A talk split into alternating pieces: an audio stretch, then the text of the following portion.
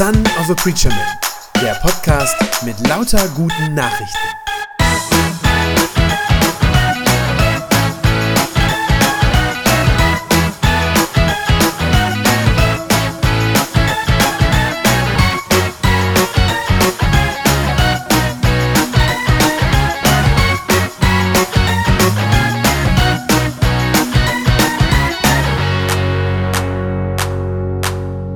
Ja, ich finde, wenn wir für die Reparatur von einer Kaffeemaschine sammeln, dann können wir eigentlich auch mal für ein längeres Kabel hier vorne sammeln.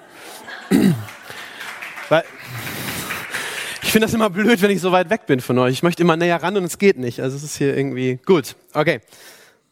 Ist so okay jetzt, ne? Gut, alles klar. Weiß nicht, was ihr gerade gedacht habt, als ihr den Predigtext gehört habt. Es ist ein sehr herausforderndes Stück Bibel, ähm, was wir heute vor uns haben. Äh, ich gebe zu, manche Sätze, die da drin waren, die haben auch mich, als ich das diese Woche dann zum ersten Mal gelesen habe, auch ein bisschen zusammenzucken lassen. Da sind schon ein paar steile Sachen drin. Ähm, wenn man da so reinguckt, also zum Beispiel sowas wie, wenn jemand behauptet, er kennt Gott, aber die Gebote Gottes nicht hält, dann ist er ein Lügner. Da sind schon ein paar, wie gesagt, ein paar anspruchsvolle Sachen drin. Oder auch, wer von sich sagt, er sei mit Gott verbunden, der ist dann auch dazu verpflichtet, so zu leben, wie Jesus gelebt hat. Das sind Sätze, die gucken wir uns nachher auch nochmal an. Ich möchte aber gerne beginnen mit euch mit dem Satz, der da drin steckte, der gute Nachricht ist. Äh, Evangelium ist. Das ist nämlich gleich der allererste. Ich weiß nicht, ob ihr das rausgehört habt. Dieser allererste Vers, Vers 5, wo Johannes schreibt, die Botschaft, die wir von Jesus Christus empfangen haben und die wir an euch weitergeben, die heißt, Gott ist Licht und bei ihm gibt es nicht die geringste Spur von Finsternis. Gott ist Licht und bei ihm gibt es nicht die geringste Spur von Finsternis. Das ist die gute Nachricht in diesem Abschnitt. Das ist das Evangelium und das steht da so oben drüber wie so eine Überschrift über diesem ganzen äh, Text, über diesem ganzen Abschnitt und so müssen wir das, glaube ich, auch hören und müssen das auch lesen. Ich weiß nicht, ob ihr das überhaupt noch hört, was für eine gute Nachricht das ist, dass Gott Licht ist vielleicht haben wir uns da auch schon ziemlich dran gewöhnt, gerade dieses Bild, nicht diese Metapher mit dem Licht, die ist ja nun auch bekannt. Aber was haben viele Menschen für ein dunkles Bild von Gott? Wie viele Menschen wissen das nicht, dass Gott Licht ist und dass in ihm keine Finsternis ist? Was haben Menschen für dunkle Bilder von Gott? So der, der strafende, der böse Gott, der irgendwie, keine Ahnung, hinter mir her ist und ich weiß nicht was. Das, vielleicht ist es in der jungen Generation nicht mehr ganz so verbreitet, aber bei Älteren höre ich das immer wieder noch, dass sie damit groß geworden sind und damit aufgewachsen sind. Und manche fragen sich vielleicht auch, naja, wenn ich so auf mich selber gucke, so auf mein Herz und weiß, was da alles Böses drin steckt, ja, wie viel von den bösen Eigenschaften, die in mir selber drin sind, wie viele davon hat Gott eigentlich auch? Wir benutzen für Gott ja immer menschliche Bilder, nicht? Der Vater und so. Und da kann man manchmal auch denken, naja, was von den bösen menschlichen Seiten steckt vielleicht auch in Gott drin. Und dann schreibt der Johannes diesen Satz, Gott ist Licht. Gott ist Licht. Bei ihm gibt es nicht die geringste Spur von Finsternis. Stellt euch vor, was das, was das heißt, wenn man sich das wörtlich vorstellt. Gott ist Licht. Er strahlt. Gott strahlt, heller als die Sonne am Mittag, an so einem Sommertag, wie wir die jetzt öfter hatten. Das ist ein Licht, was von seinem Thron ausgeht. Das ist absolute Klarheit. Absolut hell. Keine Spur von Finsternis in ihm, sagt der Johannes. Mit anderen Worten, alles das, was gut ist, was wir an guten Dingen kennen, das ist er. Alles das, was in unserem Leben und in dieser Welt hell ist, das ist er alles das, was es an schönen Dingen gibt in dieser Welt, das ist er. Das, was sauber und rein und klar ist, das ist er. Das ist Gott. So ist unser Gott, sagt der Johannes, hell und klar und rein und strahlend. Und wer dann zu diesem Gott kommt, wer sich dem nähert, wer vor den Thron Gottes kommt, der tritt ein in dieses helle Licht. Also wenn wir zu Gott hinkommen, dann werden wir angestrahlt von diesem Licht. Das fällt sozusagen auf uns. Und das ist wunderschön und zugleich auch ein bisschen schrecklich. Ist auch erschreckend, nicht zu denken, dass Gott so rein, so hell und klar ist. Das kennen wir von uns selber nicht. Wir sind so nicht. Und deshalb ist das auch ein schrecklicher Gedanke. Denn man könnte ja jetzt auf die Idee kommen zu fragen, wenn Gott so reines, lauteres, helles Licht ist, was passiert dann eigentlich mit mir, wenn dieses Licht auf mich fällt? Dann würde ja sichtbar werden, wie viel Dunkelheit noch in mir drin ist. Das könnte man dann nicht mehr verstecken. Wenn Gottes Licht auf mich fällt, werde ich durchleuchtet. So wie heute Abend wieder die Tatortkommissare das Leben der Verdächtigen durchleuchten werden. Besonders die dunklen Ecken. Weil um die geht's ja, ne? Zumindest beim Tatort. Und dann bleibt nichts verborgen vor diesem hellen, reinen, strahlenden Gott. Das können wir, da können wir nichts verstecken. Und ich glaube, darum ist das oft so, dass Menschen dieses Licht Gottes nicht mögen. Das ist ein bisschen unheimlich. Obwohl dieses Licht eigentlich wunderschön ist, obwohl das eigentlich was Faszinierendes ist und obwohl uns das Helle, glaube ich, auch anzieht. Ich glaube, eigentlich wollen wir das. Eigentlich wollen wir Helligkeit und Klarheit und Reinheit. Wir wollen das eigentlich haben. Aber andererseits ist es uns zu unheimlich. Und es stößt uns oft ab, weil dieses Licht Gottes eben keinen Schatten mehr zulässt. Keine dunklen Ecken mehr in unserem Leben. Und das ist schwer auszuhalten, wenn man da drin steht in diesem Licht. Dann sind wir mal ehrlich. Wir Menschen, wir sind ja, wir sind ja eher Schattenwesen. Also wir lieben den Halbschatten. Halbschatten, das ist eigentlich das Beste, so für uns aus unserer Sicht, wo es ein bisschen hell ist, man ein bisschen was sieht und gleichzeitig es aber dunkel genug ist, damit ich das, was in mir so an Finsternis da ist, damit ich das noch verstecken kann und damit es keiner sieht. Halbschatten, das ist eigentlich, das finden wir angenehm, weil wir nicht wollen, dass so die bösen Eigenschaften in uns, die bösen Gedanken in unserem Herzen, auch die bösen Taten, die wir tatsächlich auch tun, ganz real. Weil wir nicht wollen, dass die irgendjemand sieht. Und weil Halbschatten eben ganz praktisch ist, um die da drin zu verstecken. Leider, das ist die schlechte Nachricht, naja, vielleicht ist auch die gute Nachricht heute Morgen. Leider ist das zwecklos, das zu verstecken. Das ist zwecklos. Der Johannes schreibt in dem Vers 8, wenn wir behaupten, ohne Sünde zu sein, ja, dann belügen wir uns nur selber. Und die Wahrheit ist nicht in uns, sagt er. Die Wahrheit über unser Leben ist eben eine andere. Die Wahrheit über unser Leben ist halt, dass da ganz vieles ist, was dunkel ist. Dass da ganz viel Finsternis in uns drin ist. Ich brauche da keine Beispiele euch jetzt zu bringen heute Morgen. Ich brauche keine Umfrage zu machen. Ihr wisst das alle selber, sehr, sehr gut. Jeder weiß das bei sich, was da Dunkles in uns drin steckt. Und es ist eben so, dass das auch bei uns Christen nicht viel anders ist. Dass wir dieses Böse, diese Sünde in uns drin stecken haben, in unserem Herzen. Das ist eben auch bei uns Christen nicht anders. Jetzt könnten ja manche Leute sagen, ja Moment, aber sollte das nicht bei euch Christen anders sein? Ist das nicht eigentlich die Idee? Ich glaube, wenn man auf der Straße eine Umfrage macht, würden, glaube ich, viele Leute sagen, ja Moment, Christen, ja, das sind die, die nicht sündigen. Das ist natürlich ein völlig falsches Bild, aber ist, glaube ich, ein Bild, das viele Leute haben. Christen sind die, die nicht sündigen. Und so ein paar von diesen Versen, die der Johannes da schreibt, die klingen fast auch so in diese Richtung. Als sollten wir das einfach abstellen, das Sündigen. So Schalter um und Schluss.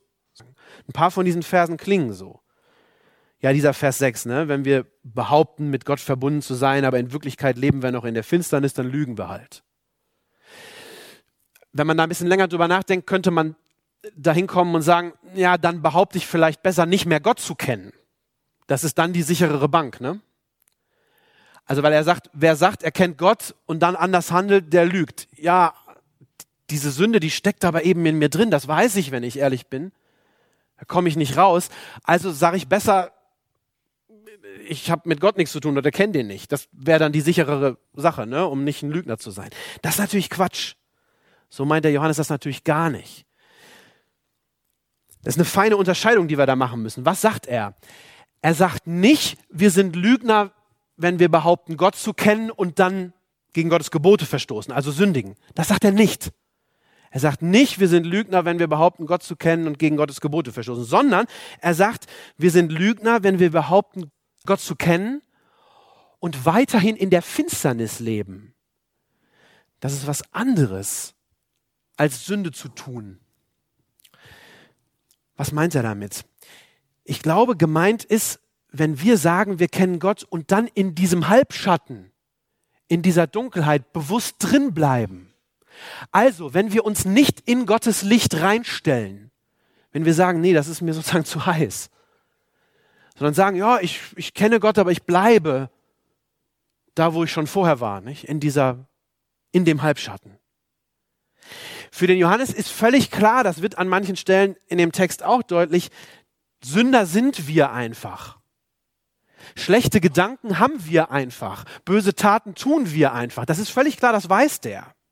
Das weiß der Johannes auch. Was er aber sagen will, ist, mit all diesen Dingen komm in Gottes Licht. Mit den bösen Gedanken, mit dem, was du Schlimmes getan hast, komm in Gottes Licht. Bleib nicht in der Finsternis. Wenn du das machst, bist du ein Lügner. Wenn du in Gottes Licht kommst, ja, was ist dann? Dann wird dir vergeben, sagt er. Dann wird dir vergeben. Das ist in Vers 9. Sagt er das. Wenn wir unsere Sünden bekennen, dann erweist sich Gott als treu und gerecht, dann vergibt er uns unsere Sünden und reinigt uns von allem Unrecht. Das meint er. Was ist das für ein Versprechen, das, es, das Gott da gibt, dass er sagt, wenn ihr das tut, wenn ihr mit dem ganzen Schmutz, mit all der Dunkelheit in mein Licht kommt, dann vergebe ich euch von Herzen gern. Vielleicht kann man das auf diesen einen Satz bringen, wo Schuld ans Licht kommt, da wird das Leben hell. Wo Schuld ans Licht kommt, da wird das Leben hell. Denn, und auch das steckt hier drin, in diesen paar Zeilen, die er da schreibt. Denn genau dafür ist ja Jesus gestorben.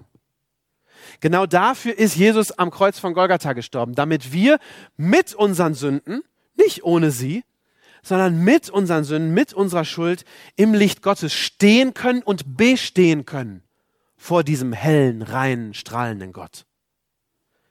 Schreibt der Johannes auch, Vers 1. Wenn jemand dann eine Sünde begeht, also er weiß das ganz genau, dass wir das tun. Aber wenn jemand eine Sünde begeht, sagt er, dann haben wir einen Anwalt, der beim Vater für uns eintritt. Jesus Christus, den Gerechten. Durch seinen Tod ist ein Sühnopfer geworden für unsere Sünden. Und nicht nur für unsere Sünden, sagt er, sondern sogar für die der ganzen Welt. Jesus ist gestorben für unsere Sünden, ja mehr noch für die Sünden der ganzen Welt. Es kommen nur nicht alle in das Licht Gottes. Gestorben ist er tatsächlich für alle Sünden. Selbst für die, die es nicht wissen. Aber die trauen sich eben nicht, ins Licht Gottes zu kommen, weil sie das nicht wissen, dass ihnen vergeben ist. Aber das ist eben der Kern von dem, was er hier schreibt. Das ist eben der Punkt. Es muss jetzt keiner mehr Angst haben, in dieses Licht zu treten, in das helle Licht Gottes zu kommen. Wir werden eben nicht von Tatortkommissaren durchleuchtet und dann verurteilt, sondern wir werden vom Vater angeleuchtet, der uns schon vergeben hat, der unsere Schuld schon weggenommen hat. Und verurteilt werden dann nicht wir, sondern verurteilt wurde Jesus an unserer Stelle. Johannes schreibt hier, er ist dann unser Anwalt, also spricht der, der uns verteidigt vor dem Thron Gottes. Wenn dieses helle Licht auf uns fällt und die dunklen Seiten sichtbar werden, dann ist Jesus der Anwalt, der, der uns verteidigt. Er sagt, das ist schon alles erledigt. Und das ist der Grund, warum wir im Licht Gottes auch bestehen können, weil Jesus das alles auf sich genommen hat. Unsere Sünde, unsere Schuld, all die Finsternis in meinem Herzen, die Dunkelheit, das hat er alles schon auf sich genommen. Wenn wir im Licht Gottes stehen, dann eben nicht um verurteilt zu werden. Nicht um verurteilt zu werden, sondern damit unser Leben hell wird. Damit es hell wird. Noch einmal, ich will, dass ihr euch diesen Satz merkt und den mit nach Hause nehmt. Wo die Schuld ans Licht kommt, da wird das Leben hell. Wo die Schuld ans Licht kommt, da wird das Leben hell. Wer das dann begriffen hat, was da passiert, dass das alles schon erledigt ist, wer das dann begriffen hat, der will dann anschließend nicht wieder zurück in die Finsternis. Wer einmal in diesem Licht gestanden hat, der will dann nicht wieder, der möchte das gar nicht mehr, neue Schuld auf sich laden, neu in diese Dunkelheit rein, da dann wieder irgendwas verstecken müssen, Das ist ätzend. Das ist viel zu anstrengend. Wer das einmal losgeworden ist, der will das nicht von vorne haben. Und deshalb ist das auch keine Gesetzlichkeit, diese ganzen anderen Verse, wo ich euch versprochen habe, da kommen wir noch drauf. Das ist keine Gesetzlichkeit sozusagen wieder durch die Hintertür, wenn der Johannes dann so Sachen schreibt, wie zum Beispiel, ja, wer jetzt sagt, er ist mit Gott verbunden, muss dann auch so leben, wie Jesus gelebt hat. Er sagt sogar, es ist eine Verpflichtung.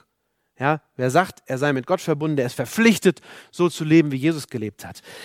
Das ist nicht, um zu sagen, jetzt auf einmal ist Schluss mit Gnade.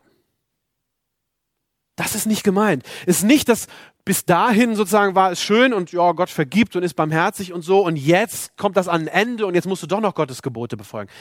Das ist nicht gemeint. Sondern gemeint ist, wer einmal in diesem Licht Gottes war, der will in dem Licht bleiben. Das ist diese Verpflichtung. Die Verpflichtung kommt aus der Vergebung, die wir schon geschenkt gekriegt haben. Was er hier sagen will, ist, werde doch der, der du schon bist. Also dir ist schon vergeben. Dir ist schon vergeben. Und daraus kommt eine Verpflichtung. Jetzt lebst doch auch. Leb doch so, als wäre dir schon vergeben. Leb doch auch so. Nicht zurück in die Sünde und das alles von vorne durchmachen. Also das ist diese Verpflichtung. Diese Verpflichtung, so zu leben, wie Jesus gelebt hat und sich an seine Gebote zu halten, das ist nicht etwas, was ich tun muss, um in den Himmel zu kommen sondern es ist etwas, was ich tun muss und tun will, weil Jesus mich schon erlöst hat, weil ich in diesem Licht Gottes schon drin stehe. Deshalb will ich das gerne. Ich möchte Jesus gehorchen, weil er mir vergeben hat und weil er mein Leben schon hell gemacht hat. So, jeder, der über 20 ist und sich selber ein bisschen kennt und ehrlich zu sich selber ist, der weiß, das klappt natürlich nicht immer. Der gute Vorsatz ist da, aber das klappt nicht immer. Ich werde nicht für den Rest meines Lebens alle Gebote Jesu befolgen und einhalten. Ich werde wieder schuldig werden, solange ich in dieser Welt bin. Auch das ist was, was wir wissen, wenn wir mal ehrlich sind. Und deshalb bleibt dieses, was der Johannes hier beschreibt, so ein Kreislauf. Ich nenne das den Kreislauf der Vergebung. Das ist ein Kreislauf von, ich stelle mich in das Licht Gottes. Ich lasse meine Sünde, die ich habe, die Finsternis in meinem Herzen, die lasse ich ausleuchten. Und ich bekenne sie vor Gott. Ich gebe sie zu.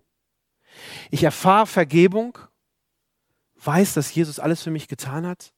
Ich nehme mir dann vor, Jesu Gebote zu halten aus Dankbarkeit, weil ich es gerne möchte. Und ich versage dabei wieder. Und mit diesem Versagen komme ich wieder neu in das Licht Gottes. Das ist der Kreislauf. Dieser Kreislauf der Vergebung. Und ich glaube, dass man den bei Johannes in diesem Text auch raushören kann, diesen Kreislauf der Vergebung, wenn man den Text ein bisschen umstellt, also die Verse ein bisschen in der Reihenfolge verändert, dann wird der ganz klar, dieser Kreislauf der Vergebung. Ich habe das mal gemacht. Ich habe den Text mal ein kleines Stückchen noch gekürzt und ein bisschen umsortiert. Hört mal zu, ob ihr den Kreislauf der Vergebung raushört, wenn ich das so lese. Gottes Licht, bei ihm gibt es nicht die geringste Spur von Finsternis. Wenn wir behaupten, mit Gott verbunden zu sein, in Wirklichkeit aber noch in der Finsternis leben, dann lügen wir. Wenn wir aber im Licht leben, so wie Gott selber im Licht ist, dann sind wir miteinander verbunden und das Blut Jesu reinigt uns von aller Sünde. Wenn wir unsere Sünden bekennen, dann erweist Gott sich als treu und gerecht. Dann vergibt er uns unsere Sünden und reinigt uns von all dem Unrecht, das wir getan haben. Wie können wir aber sicher sein, dass wir Gott kennen? Das zeigt sich daran, dass wir seine Gebote befolgen. Wer von sich sagt, dass er mit ihm verbunden ist und bleiben will, der ist dann auch verpflichtet, so zu leben, wie Jesus gelebt hat. Und wenn jemand doch eine Sünde begeht, dann haben wir einen Anwalt, der beim Vater für uns eintritt. Jesus Christus, den Gerechten. Das ist das, was der Johannes sagen will. Kommt in diesen Kreislauf der Vergebung rein. Bleibt nicht in der Finsternis, sondern kommt in das Licht Gottes. Stellt euch da rein. Und ich bin so froh, dass wir heute den dritten Sonntag im Monat haben und heute Abend mal feiern. Weil genau da könnt ihr das nachher nochmal bewusst tun. Macht es für euch, nehmt das in Anspruch, wenn wir Abendmahl feiern. Stellt euch in dieses Licht Gottes, in seine Vergebung rein, in diesen Kreislauf von Vergebung. Und ihr dürft euch ruhig auch vornehmen dann, dass ihr sagt, ich will von jetzt an alle Gebote Jesu befolgen. Ja? So. Und wenn ihr scheitert, dann wisst ihr, wo ihr wieder hingehen könnt. Zurück in dieses Licht Gottes. Nur wo Schuld ans Licht kommt, wird das Leben hell. Amen. Amen.